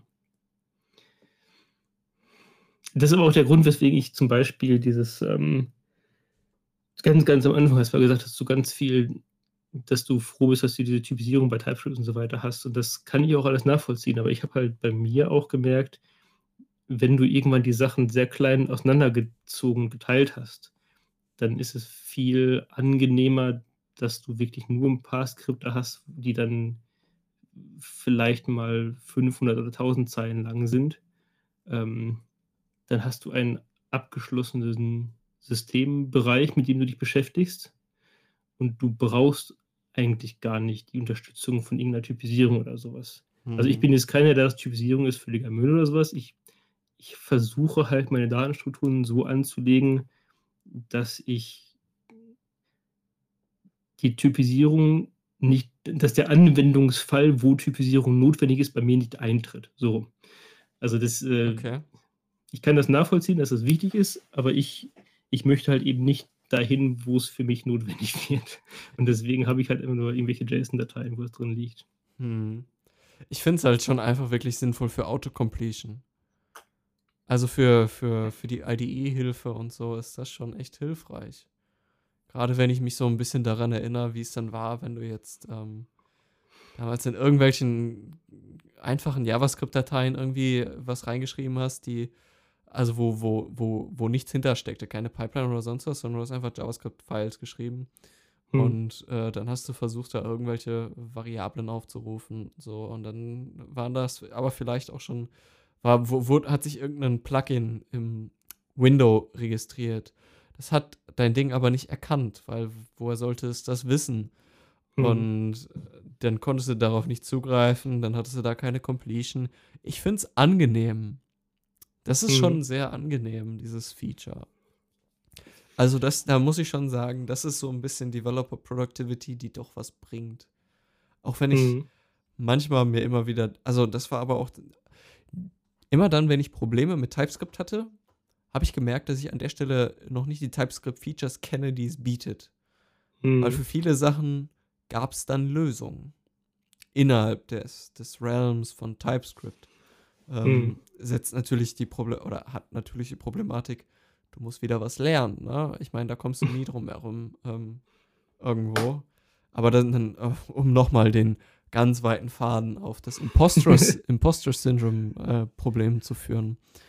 Ähm, viele, viele gerade junge Entwickler, die, die seit irgendwie kurz starten ähm, und noch nicht so lange dabei sind, die sich halt häufig dann auch mit Entwicklern vergleichen, die auf einem deutlich höheren Level in Anführungsstrichen sind, also die halt schon irgendwie vier, fünf Jahre dabei sind. Ne? Ähm, oder zehn, was weiß ich. Und sich halt mit denen vergleichen und halt denken, so, ich, ich kann halt gar nichts und irgendwie ist alles immer neu und da kommt immer so viel neuer Kram und ich komme halt überhaupt nicht hinterher. Ich kann das alles nicht, ich bin so schlecht und ich sollte mich einfach aufhängen gehen oder so. Keine Ahnung. Ähm, das jetzt mal ganz. Das, ist, das hier war schon TOS, jetzt bei Twitch schon wieder raus. Echt? Echt? Ist das so? Dein Fehler. Oh Aber du Mann, bist oh jetzt schuld Mann. daran. Oh Mann, jetzt sind wir Ist ein bisschen zu demonet weit gegangen. de demonetized. kann ich eh schon lange vergessen. alles, alles, alles vorbei. Ja, aber ich kenne das halt, dieses, also das kenne ich zumindest aus den, den ersten, ich, ich muss mir nachdenken, wie lange ich schon programmiere, aber so die ersten fünf oder zehn Jahre, wo du das machst, dann ist es wirklich, dass du, du musst halt immer auf, auf mehreren Ebenen, musst du ja tatsächlich hinterfragen, ob du jetzt gerade auf dem richtigen Weg bist, ob das, was du machst, da sinnvoll ist und so weiter. Und vor allem, wenn du dann noch jemand bist, der sich das selber beibringt, ähm, ist wahrscheinlich nochmal anders, als wenn du jetzt, äh, die Sachen in der Uni mitkriegst oder sowas. Aber der, das Problem, was dahinter steckt, ist, selbst wenn, selbst wenn du was in der Uni gelehrt bekommst, hast du ja auch keine Garantie dafür, dass es tatsächlich jetzt der richtige Aufbau ist von deinem Ah, Wissen oder wie Ey, immer. ganz ehrlich, da ist so vieles veraltet. Ich bin da ja Hm, gerade erst durch. Es ist, es ist. Nee. Da ist vieles. da, du, du kriegst ein ganz gutes Fundament für manche Dinge. Ähm, und auch so ein paar Prinzipien und tieferlegende Sachen. Also beispielsweise so, so grundlegende Sachen vom Aufbau von, von Netzwerken. Beispielsweise Hm. Protokolltechniken. Ähm, wie funktioniert der PC im Inneren? So, so, so Patterns wie äh, Mutex, ja. Hm. Ähm, ist jetzt vielleicht nicht jedem Programmierer tatsächlich ein Begriff, gerade jungen Entwicklern, die noch nie an der Uni waren oder so, noch nie irgendwie mit C programmiert haben oder halt auf irgendeiner hardwarenahen Sprache noch nie mit Parallelisierung gearbeitet haben, in dem Maße, Hm. dann hast du halt davon, äh, hast, du, hast du halt keinen Kontakt damit, ne? Ähm, Fakt. So, aber ja, äh, was, was, was war der Punkt letztlich? Die, die Uni bringt dich an der Stelle auf jeden Fall auch nicht, nicht weiter ähm, und bringt dir nicht den, den Vorteil, dass du irgendwie da, selbst wenn, also ja, ob, ob du es jetzt selbst lernst oder in der Uni gelernt hast, äh, macht beides jetzt an der Stelle nicht so den Unterschied, was zumindest das Imposter-Syndrom angeht. Und wenn ich Hm. jetzt mal so ein bisschen nachdenke, ich habe jetzt auch, ich bin ja jetzt 23, ähm, vor knapp zehn Jahren angefangen mit dem Programmieren. Also ist schon, schon krass. Das ist irgendwie jetzt mal so, so im Rückblick. Damals habe ich angefangen mit PHP. So, ich habe mhm. damals meine, meine ersten PHP-Videos ge gemacht, auch auf YouTube, damals tatsächlich, wo ich so Kontaktformulare programmiert habe und so ein Kram. Abgefahren. Und so ein Teamspeak Web-Interface programmiert habe. Ähm, mhm. Und solche, solche lustigen Dinge. Aber ja, ich dachte halt auch immer, ich bin. Ich denke mir das heutzutage immer noch immer wieder mal, ähm, wenn ich dann mit Leuten spreche, die halt deutlich mehr Erfahrung haben, dass die ähm, doch auf einem anderen Level sind. Ne? Und dann mhm. fühlt man sich, denkt man sich selbst immer so, oh, bin ich jetzt überhaupt gut genug? Mhm. Kann ich das überhaupt? Und das sage ich jetzt auch schon nach zehn Jahren, ja. Also das ist für viele schon eine lange Zeit. Ich meine, 13 mhm. war ich da, ne? Da hast du jetzt noch nicht so die krassen Skills gesammelt, aber ähm, Dann bist du ja auch bei der Persönlichkeit nochmal ganz anders aufgestellt überhaupt. Also klar. das ist ja auch nochmal was anderes. Das ist, ist auf einem anderen Fundament grundsätzlich diese, die, die Fragestellung, die du dir selber in, in den Raum stellst. So. Ja. Aber ich meine, bei mir, ich glaube, da kann halt eine Uni von daher schon helfen, dass du zumindest weißt, dass die Dinge oder die Wissensbausteine, aus denen du gerade so ein bisschen versuchst, deine Kompetenz zusammenzusetzen, dass das so ein bisschen Hand und Fuß hat. Das hilft schon wenn, wenn ich jetzt äh, über, wenn ich zum Beispiel jetzt Sockets für mich entdeckt habe, dann ist das nicht, ich erinnere mich an diesen, an den, an das eine Semester, wo ich das mal gemacht habe, sondern ich habe jetzt einen speziellen Anwendungsfall, wo ich die brauche und äh, entdecke jetzt plötzlich auch immer Sockets so. Aber die, ähm, ich glaube, dass es mir schon hilfreich gewesen wäre, die Sachen präsent zu haben, als ich das System ursprünglich geplant habe. Ähm, nur ich weiß auch, dass du diese ganzen Bausteine, also jetzt mal, wenn wir mal annehmen, dass das System, was ich da gerade baue, eine Daseinsberechtigung hat, dann äh, hat das so in dem Maße noch keiner vorher gebaut, obwohl so viele Leute aus den Unis rausgekommen sind. Also irgendwo steht auch da die Frage im Raum, entweder habe ich nur keine Ahnung und deswegen baue ich gerade was, was halt Blödsinn ist und jemand, der die Ahnung hat, der würde das halt sofort erkennen.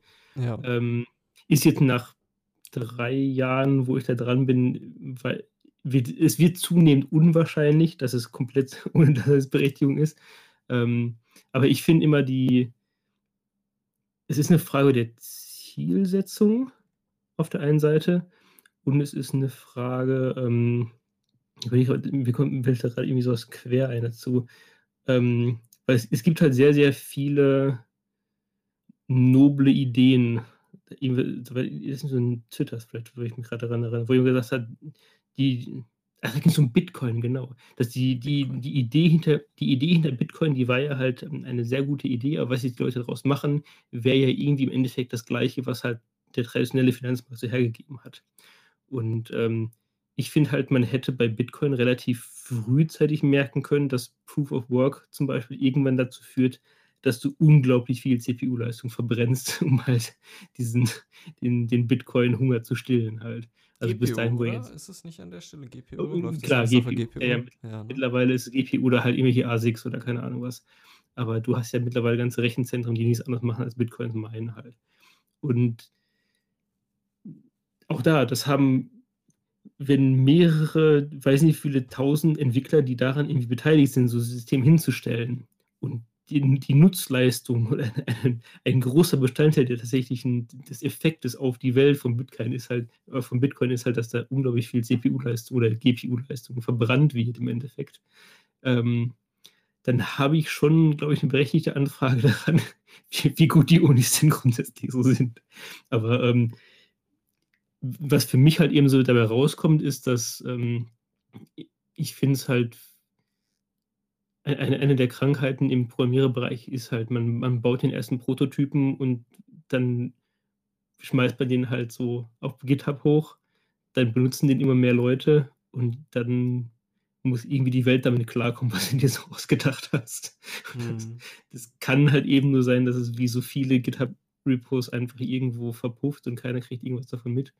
Kann aber halt eben auch sein, dass es super Anklang findet oder die Idee, die bei Bitcoin ist es ja teilweise auch mehr so dieser, dieser grundsätzliche Kryptogedanke, der dahinter steckt, der, der Zugpferd dabei ist. Jetzt nicht zwingend die Implementierung. Was du daran siehst, dass es 50 Millionen Implementierungen von Krypto gibt. Und jeden, jeden zweiten Tag kommt ein neuer dazu, weil jemand gerade irgendwo, irgendwo Geld verdienen will, meistens.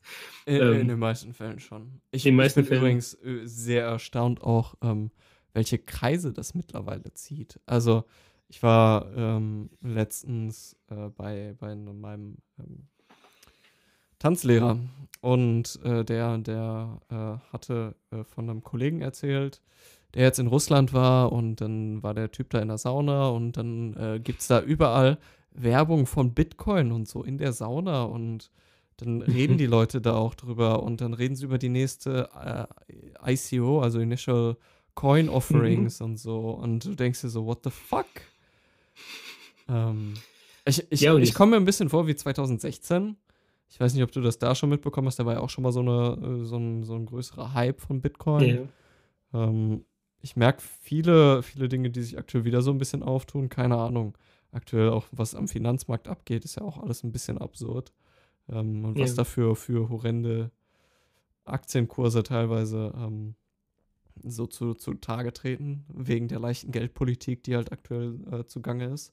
Mhm. Ähm, aber was da aktuell wieder los ist, ich meine, ich, ich ärgere mich, muss ich ganz ehrlich gestehen. Äh, hätte ich meine Ethereum behalten, wären sie jetzt äh, 20.000 wert. Äh, ich habe sie verkauft bei äh, 5.000. Mhm. Ich dachte schon, das wäre gut, aber Du wolltest ja auch nicht bei GME einsteigen, von daher. ach, GME. GME, GME to the Du hättest-. Du hättest, du hättest noch die Chance bei 40 oder 50 Euro gehabt. Und jetzt, Ja, jetzt, jetzt, es dümpelt immer noch bei 130 Euro rum, ne? ja, ich wie längst das hält. Ja, finde ich auch krass. Die meinen, ja- auf, auf Wall Street Bets meinen ja, dass halt irgendwann immer noch der große schon Short die- Squeeze. Der, der, der, der weiterhin ausstehende Short Squeeze wird Genau, kommen. alles, alles dann- an Short Squeezen. Ja, hier Ja, der, der Typ, wie hieß er? Ähm, Deep Fucking Value, ne? Hieß er, glaube Mhm. ich. Hat seine Sachen doch verkauft, oder? Also, wenn ich mich nicht vertue. Irgendwann, irgendwann gab es das letzte Update von ihm. Ja. Ich glaube, er ist ausgestiegen oder so, aber der ist jetzt Multimillionär, also pff, läuft bei ihm. Ich glaube nicht, dass er komplett ausgestiegen ist, weil ich glaube, da ste- steckt ja schon so ein bisschen mehr dahinter. Aber ich, er ist ja auch niemandem Rechenschaft schuldig im Endeffekt. Nein, absolut nicht. Es sei ihm voll Ja. gegönnt, dass er damit so viel Geld gemacht hat, Alter. Ja. Und in, in dem Bereich, in dem es halt alles Entertainment war, war das auch ein, war sehr spannend. Ey, das war total lustig, die Zeit im Januar. Also ehrlich, das war, das war richtig gut. War richtig amüsant. Auch die, es war natürlich größtenteils eine Idee lustiger als eine Realität. Ja, Das wie bei so vielen Sachen. Aber ich meine, was da so auf der Meta-Meta-Ebene dahinter steckt, ist halt dieses, das weiterhin große Problem, dass Menschen halt eine zunehmende Schwierigkeit haben, überhaupt Werte festzustellen, zu wissen, was man überhaupt anfangen soll.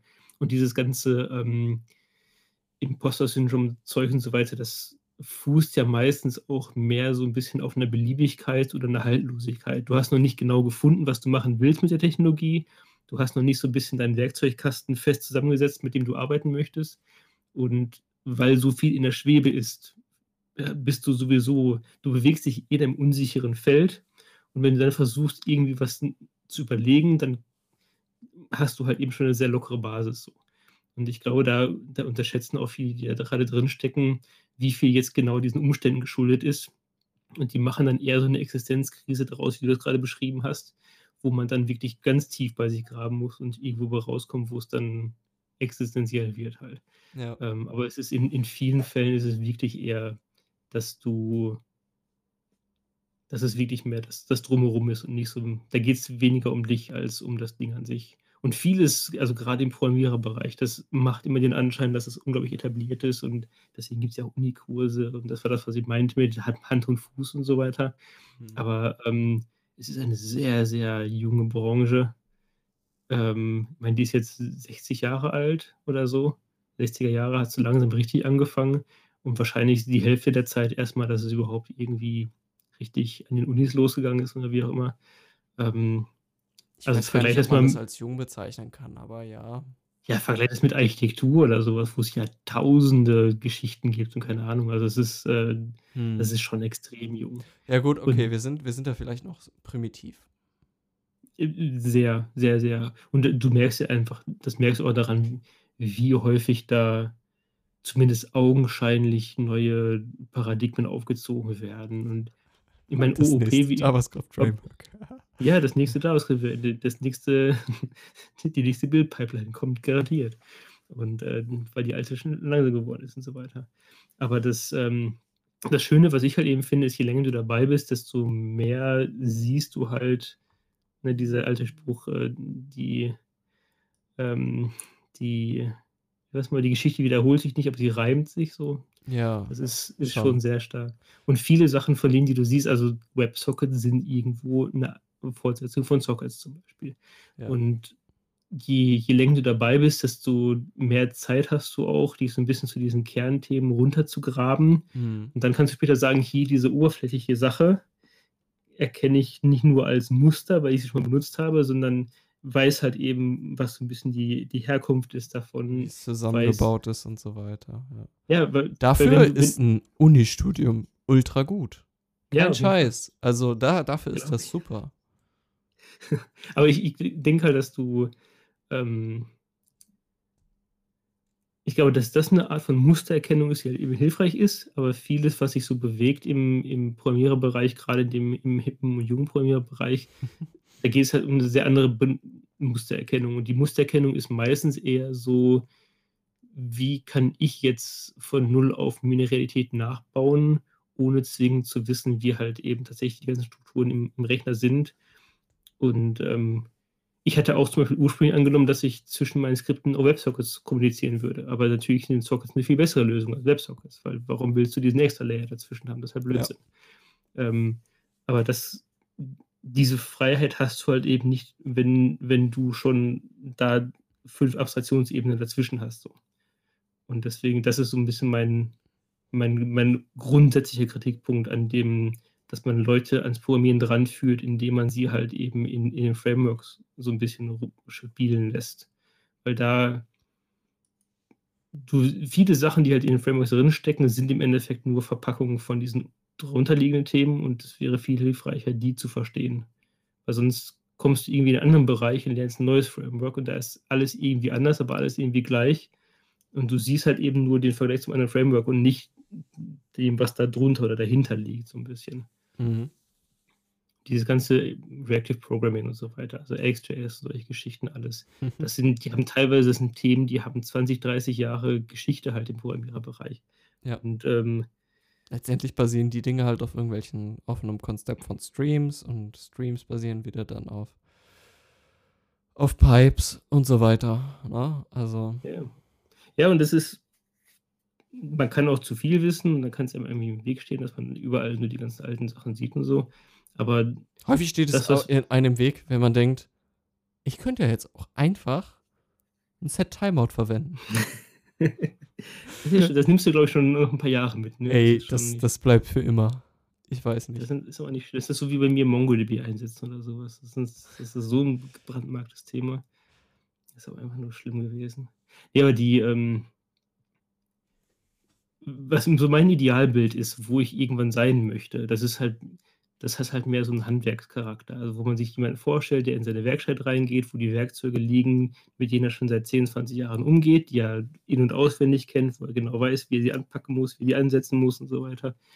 Ähm und das ist in meiner Erfahrung sehr weit entfernt. Also, in im dieses ganze Framework-Gedöns und so, das ist oftmals basiert das eher auf 'ner das ist eher verwandt mit dem, wie wie es auf Geschäftsebene läuft. Also, das outgesourced wird an einen anderen Anbieter. Also, vie viele Frameworks, da das war das, was ich im letzten Stream mal gesagt habe, dass es in diesen Architekturen, die da bestehen, geht's häufig mehr darum, wie organisiere ich ein Open-Source-Projekt und weniger darum, wie organisiere ich ein Webprojekt oder wie organisiere ich ein Internetseitenprojekt. Und wenn wenn da schon mehrere Abstraktionsebenen drinstecken, wo es eigentlich eher darum geht, dass jemand anderes da grade sein Projekt managt und das Projekt ist halt nur zufällig das Framework, was du benutzt, dann sind das halt Sachen, die die brauchst du halt eben nicht. Und da werden irgend da werden Sachen zu deinem Problem, die du gar nicht brauchst grade. So. Und ähm, die, ähm, die Schwierigkeit, die sich daraus ergibt, ist, dass du, gerade wenn du anfängst, kannst du das überhaupt nicht unterscheiden. Und je mehr von diesen Ebenen du darauf klopfst, desto schwieriger wird es überhaupt irgendwann durchblicken zu können. So. Ich, ich weiß, was du meinst. Ja, gebe ich dir auch äh, auf jeden Fall recht. Ähm, ein, ein Vorteil äh, ist irgendwann, wenn man einmal durch so ein System aber dann auch durchgestiegen ist, äh, sei es jetzt Framework X, XY oder so, dann hat man doch es viel leichter in andere Frameworks reinzukommen und das, mhm. das Gleiche dann auch da wieder zu verstehen. Also ja, da, da ist dann auch wieder diese Pattern-Erkennung, ne? Mhm. Keine Ahnung, basiert dann alles auf MVC oder was und dann weißt du halt, du hast da deine, du musst halt dann nur unterscheiden, beispielsweise in, in Symfony machst du das Ganze in dein, dein PHP-Modellklassen und die liegen dann in dem Ordner und mhm. in Python, in Django liegen die Sachen dann halt in einer, in einer models.py und da schreibst du dann halt alle rein und, und so weiter und so fort. Ähm, ich glaube, der Unterschied ist eine Frage der Qualität. Also ob diese, diese Musterkennung, die du gerade machst, lernst du da wirklich Sachen, die, die grundsätzlich, die dich grundsätzlich weiterbringen, oder lernst du wirklich Sachen, die an diesem Ding, was du gerade lernst, behaftet sind? Und Frameworks sind sich da meistens sehr ähnlich. Also wenn du jetzt weißt, wie ein MVC in einem Framework funktioniert, dann weißt du ziemlich genau, wie es in einem anderen funktioniert. Ja. Du weißt aber, du hast jetzt nicht so viel gelernt darüber, ob es überhaupt sinnvoll ist, ein MVC einzusetzen oder nicht. Also brauchst du für deine Problemlösung gerade MVC? Hilft dir das? Oder ist das in dieser CPU-Zyklenrechnung tatsächlich eine ein sinnvolle Herangehensweise? So? Mhm. Und ich glaube, das ist das, was dir, was so ein bisschen das bleibende Gefühl, vielleicht nicht von Imposter-Syndrom, aber von diesem, mache ich jetzt gerade das Richtige ist, ist, dass du, man merkt irgendwie schon, auf welcher Ebene gerade das eigene Fachwissen fußt. Und wenn das wirklich dieses ist, das ist in mehreren Frameworks ähnlich, dann ist das jetzt nicht das, was du beschrieben hast. Ich habe gelernt, wie eine CPU funktioniert, wie ein Mutex funktioniert, solche Geschichten alles. Ähm, du bist schon sehr weit entfernt von der Metallebene und weißt irgendwie, dass es, es hat einen anderen Wert und es hat einen flüchtigeren Wert, was du da gerade lernst. Ja, ja, ja, also du, ja, ja, okay, jetzt, jetzt kann ich dir folgen. Ähm, Danke, ich weiß es dauert mir länger. Ah, jetzt, jetzt weiß ich, was, was, was du meinst. Ähm, das eine ist halt zwar, das eine ist halt irgendwo eine, ein Konzept, ein, ähm, tiefer, ein tiefer liegendes Fundament quasi, ja, worauf du aufbaust, sei es jetzt Mutex oder Streams. Oder ich gebe dir ein eindeutiges Beispiel. Ich, ich, weiß, dass wir viel Probleme hatten mit, ähm, war das Galb? Wo es dann von Galb auf Webpack gehen sollte. Ich glaube, bei Webpack war das doch so, dass die alles in Streams gemacht haben oder sowas, ne? Nee, Galb hat alles Galb in Streams Stream. gemacht. Galb hatte auch Streams, genau. Ja. Wenn du jetzt jemand bist, der über Bildprozesse durch Galb gelernt hast und du möchtest jetzt ein besseres Galb schreiben, dann ist die Frage, kannst du erkennen, ob du Streams brauchst oder nicht? Hm. Ja, okay. Ja. Und wenn du jetzt dir, wenn du dir ein Galb anguckst und, und siehst, da gibt es irgendwie Quelldateien und Zieldateien. Was ist der kürzeste Weg von A nach B? Das sind dann vielleicht auch nur irgendwelche Shell-Skripte, die du ausführst. Ähm, kommst du darauf, dass du irgendwann merkst, eigentlich möchte ich gerade nur verstehen oder ich möchte eine, eine, eine Quelle parsen möchte ein Befehls, eine Befehlssatzliste schreiben und die Ausführung davon soll mir ein Ergebnis geben. Also der, der grundsätzliche Make-Gedanke halt. Wenn du, wenn du sehen kann, kannst du sehen, dass es darum geht, oder versuchst du nur eine bessere Stream-Verwaltung irgendwie zu basteln? Und ich glaube, die meisten, die JavaScript-Bildsysteme bauen, versuchen eine bessere Version der vorherigen oder von dem, was sie kennen, halt eben zu machen. Ja, weil du halt nichts anderes kennst. Und es, ist, es gibt wahrscheinlich kein Ende von Optimierung, wie du ein besseres Stream-System bauen kannst. Aber meine Überzeugung ist halt, was du eigentlich brauchst, ist sowas wie Make, wo du einfach, einfach nur irgendwelche Shell-Kommandos ausführst. So. Und ähm, du siehst ja auch, ich will dich gerade, da gibt es, ähm, ich komme jetzt gerade nicht drauf, Mist. Da war irgendein System, wo ich letztens was gefunden habe, wo die es einfach. Ach genau, dieses ähm, ES-Bild. Ja.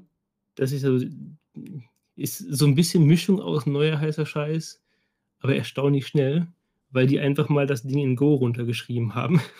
Und komischerweise ist es darin viel schneller als in den bisher etablierten, interpretierten JavaScript-Pipelines halt. Also ist ja teilweise um zwei oder drei Größenordnungen schneller als halt ein Webpack oder solche Geschichten alles. Und ähm, Okay, ja, ich sehe es gerade. Das ist schon lächerlich. 0,37 Sekunden zu 36 Sekunden. Oder zu 54 Sekunden, wenn wir uns, äh, wow, Parcel oder Webpack angucken. What the fuck? ja, weil Und das Und ohne zu cachen. Ja, richtig. Weil es doch irgendwie, da scheint es irgendwie ein Idealbild davon zu geben, was der tatsächliche CPU-Aufwand ist, von A nach B zu kommen. Und ES-Bild scheint ihn deutlich besser hinzubekommen als sowas wie Webpack oder sowas alles. Scheinbar, ja, also das ist krass. Das äh, muss ich mir mal im Kopf halten, das Ja, mal ich- anzugucken. Ich habe das bei mir einfach ausgetauscht. ich minifiziere jetzt meinen Code dadurch im Endeffekt. Okay. Aber ich habe halt, ich habe rausgefunden, wie ich den vorformatieren muss, dass, es, dass ich eigentlich genau das gleiche machen kann wie vorher mit ES-Bild. Weil einiges ES-Bild halt sehr, ähm, ach, dieser, nicht JS-Modules, auf jeden Fall so ein bisschen die neue Generation, wo das halt alles über Imports läuft und so weiter. ja, doch, das ähm, sind äh, ES6-Module. Wahrscheinlich das, genau. Ja, ES6-Module. Das heißt, ich habe bei mir einfach mehr oder weniger so gemacht, dass ich halt die Imports so umgeschrieben habe, dass ES-Bild die versteht. Und seitdem habe ich halt eben auch eine ordentliche JS-Pipeline bei mir im Laser drin. Aber ja, seitdem dauert es halt eben nur Millisekunden. So. Das ist schon krass. Und- Was hier auch steht, unsere aktuellen Webtools sind fürs Web sind 10 bis 100 Mal langsamer, als sie sein können. Und das ist schon eine Aussage, 10 bis 100 Mal. Also Und wenn ich ich, mir halt- vorstelle, damit könnte ich mal meine Angular-Applikation bauen, dann dauert es halt, warte mal, Faktor 100 von 60 Sekunden. Ja. Das ist schon krass. Ja, und ich glaube, das ist doch irgendwie interessanter. Oder für mich ist das das Interessante am Programmieren, sich diesem, diesem Idealbild zu nähern. Und nicht, wie kann ich halt jetzt mehrere Konzepte, die ich schon mal gesehen habe, schneller machen. Weil, ähm, ja, du kannst halt eben so lange graben, bis du merkst, was der tatsächliche Aufwand ist. Vielleicht könnte man ja ES-Bild auch durch ein Shell-Skript und GNU Make ersetzen oder keine Ahnung was. Ähm, aber die, irgendwo gibt es bestimmt einen idealen oder ein ideelles, was immer passieren muss von A nach B. Und da sind die halt eben näher dran. Offensichtlich. Ha. Und ich finde, wenn du halt, und genau das ist die Mechanik, die, wo ich meine, wenn du dich zu viel in Frameworks oder in den oberen Lagen der Bibliotheken im JavaScript-Bereich bewegst, bist du halt zu weit entfernt davon, um das nicht nur zu verstehen, sondern auch zu sehen, dass du es viel einfacher haben könntest und viel, ein, einen viel einfacheren Weg gehen könntest, der dich schneller zum Ziel bringt. Das, was ich jetzt mit, mit ähm, wo ich jetzt mein Make mir nachbaue, ist, ähm, ich habe jetzt ein Make, die mehrere Jahre lang benutzt. Und ich weiß auf der einen Seite, welche Teile von Make ich brauche. Ich weiß, welche Teile vom Make-System ich wegschmeißen könnte, weil sie meiner Meinung nach eigentlich niemand brauchen sollte. Also viele, viele Problemlösungen, die es in Make halt eben gibt, sind Probleme, die du eigentlich auf andere Art und Weise lösen möchtest. Also was die da an, was du da an Dependency-Auflösung machen kannst und die haben ja auch teilweise eine eigene Skriptsprache eingebaut, die du benutzen könntest, aber keiner tut's. Trotzdem ist es halt eben ein System, was halt eben da drin ist. So du Okay, kannst krass. teilweise dieses ähm, GNU Ge- geil, diese GNU-Sprache ist das G-U-I-L-E. Aha, noch nie von gehört, to be Noch honest. nie von gehört. Genauso wie Automake zum Beispiel ist ja auch so ein Tool, was alle möglichen benutzen, was im Endeffekt nur dir Make-Skripts erstellt und so weiter. Ähm, aber in Make hast du, was du für variablen Aktionen machen kannst. Und es ist abgefahrenes Zeug halt eben. Nur in, in den meisten Fällen ist es da drin, weil Leute halt eben keinen guten Weg gefunden haben, das in ein ordentliches Skript auszulagern. So. Und deswegen, das, was ich jetzt gerade mache, ist, ich baue nicht komplett GNU Make nach, sondern ich baue den Teil nach, den ich gerade benutze von GNU Make und äh, sobald ich diesen Punkt erreicht habe, kann ich entweder Make wegschmeißen oder ich kann halt eben sagen, ich benutze Make für, für einen Restbereich von meinem System und alles andere kann ich halt eben in meinem Skript ändern oder lösen. Mhm. Und das habe ich halt eben deswegen gesehen, weil ich mich damit mehrere Jahre lang auseinandergesetzt habe. Ja, ja. Halt ich meine, mein, du bist, du bist aber trotz alledem auch in deiner eigenen Bubble da, ne? Also muss man schon ja. so sagen. Ich meine, ich bin auch sehr gespannt, wie es am Ende für dich out, was, was so dein, dein letztlicher Outcome sein wird und so. Ähm, hm. Ich verfolge die Entwicklung ja sehr gespannt. und ähm, ich, ich meine, ich finde es interessant, was da, was, was du so machst. Von daher. Ja. Ich, ich glaube, das, was ich, das, was ich halt vor allem spannend daran finde, ist, dass das System, was ich jetzt aktuell habe, konzeptionell nicht extrem weit entfernt ist von dem, was ich mir ursprünglich gedacht habe. Aber okay. es ist mehr so, dass die, ähm,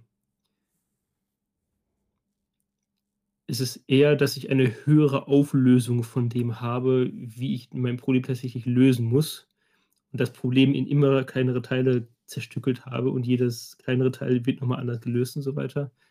Ähm, aber ich verfolge den gleichen Weg noch. Ich konnte nur vorher nicht wissen, wo der hinführt. Und durch Schritt für Schritt den Weg gehen, habe ich den halt eben gefunden. So. Ja, das, und ich, das stimmt. Also du bist wirklich immer eigentlich letztlich auf dem selben Pfad geblieben. Das stimmt. Und ich glaube auch, dass die, ähm, was mir auch geholfen hat, äh, ich meine, du weißt, wie sehr ich an GNU Make festgehalten habe. Ja, und sehr, jetzt, sehr, sehr, sehr. Jetzt, jetzt, wo ich eindeutig herausgefunden habe, dass es einen Bereich gibt, wo ich nicht mehr weiterkomme und wo ich mehrere Monate lang versucht habe, ob ich noch andere Probleme so finden kann, habe ich das tatsächlich ausgeschöpft, diese, diesen Rangehensweg. Und ich bin aber auch bereit, dann zu sagen, dann ist dieser Weg halt jetzt da vorbei. Ich halte da jetzt nicht religiös dran fest und es muss auf jeden Fall genauso weiterlaufen. Und äh, die Freiheit hast halt eben auch nur, wenn du halt so ein bisschen deine eigene Suppe schwimmst, das sehe ich halt eben auch ein. Aber ich glaube, dass ich würde viel lieber mehr Software haben, die erstmal diesen Weg gegangen ist, bevor sie dann irgendwie auf den großen Markt geschmissen wird. Weil dann hast du zumindest, zumindest halt irgendwie jemand, das ein paar Jahre durchlitten, was halt eben die, die Fallstricke waren an der grundsätzlichen Idee dann kannst du immer noch damit weitermachen. Ja. Mm, hat wahrscheinlich aber auch seine Nachteile. Aber. Denn, das sich daran leiden muss die ganze Zeit. Einer muss immer leiden und eine Person hat äh, dadurch hat dadurch quasi alles Wissen und baut erstmal in seiner eigenen Suppe vor sich hin. Aber. Und dein, dein Leidensweg ist, dass du jetzt immer das, ins Bett musst. Ja, Genau, und wenn ich auf die Zeit gucke, wir sind jetzt eine Stunde und 36 Minuten dabei. Mhm. Dann äh, würde ich sagen, reicht das für heute. Wahrscheinlich werde ich daraus einfach zwei Teile machen, weil die äh, Retention Time ist natürlich heutzutage sehr gering von Menschen. Das wissen wir ja schon. In der Regel 20 Minuten bei Podcasts. Ähm, Unterschätzt die Menschen. Wenn, das, wenn, der Content gut ist, dann bleiben sie auch. Ja, aber das ist halt natürlich, da muss es schon sehr engaging Content sein. Das hier ist ja, ja eher ein sehr gemütlicher Talk, den ich mir anhören würde, wenn ich äh, ja einfach irgendwie spazieren gehe oder einfach gerne so ein mhm. bisschen Hintergrundgebrabbel habe. Deswegen für Twitch, wie gesagt, ich brauche so eine Seifenblasmaschine oder irgendwie sowas. Oder diese, diese farbigen LED-Platten, die im Hintergrund immer so die Farben ändern. Oh ja, so. irgendwas, was, was so ein bisschen Aufmerksamkeit zieht. Aber ja, dazu die, müssten die Leute äh, auch erstmal auf Twitch gucken kommen. No? Ja, das macht keiner, das stimmt schon. Aber dafür haben wir jetzt eine Aufzeichnung davon. Die kann man theoretisch dann halt eben auch. Das stimmt, das stimmt. So. Ja, gut, David. Mal schauen, wann es das nächste Mal wird. Mit deinem mhm. Schlafrhythmus. Und mhm. tja, wie immer ein sehr nettes Gespräch mit dir. Dito. Bis zum nächsten Mal. Bis denn. Das war die heutige Episode von Software Café. Ich hoffe, es hat dir gefallen und wenn ja, lass doch gerne ein Abo da, egal wo du diesen Podcast hörst, ob bei Spotify, Apple Podcast oder sonst wo. Und wenn du Wünsche, Kritik oder Anregungen hast, schreib mir auch gerne eine E-Mail an podcast.pascal-boretta.de. Ich freue mich über jeden, der dort etwas schreibt. Ansonsten freut es mich sehr, dass du zugehört hast und ich hoffe, ich habe dich beim nächsten Mal wieder dabei. Bis dahin,